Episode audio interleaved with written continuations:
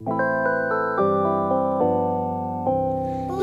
Bo Peep has lost her sheep and can't tell where to find them.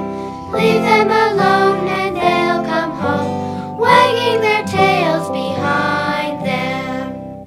Little Bo Peep fell fast asleep and dreamt she heard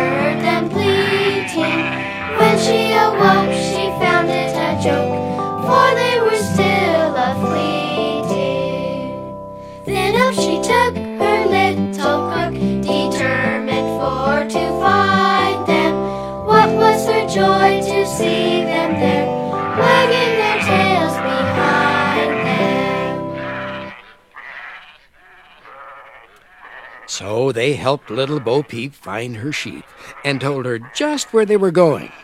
She was so thankful that she offered them a present of her very own to take to King Cole. Will you take these rose red ribbons from my hair? Just the thing for a king.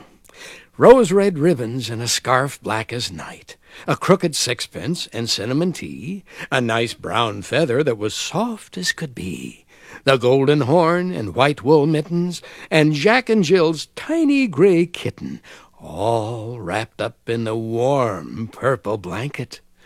And On we go to London town. So they rolled on down the coast road until once again they had to stop. Whoa there! The road had split into three roads, and Georgie didn't know which one to take. One sign said Wibbleton, one sign said Wobbleton, and the other said Banbury Cross.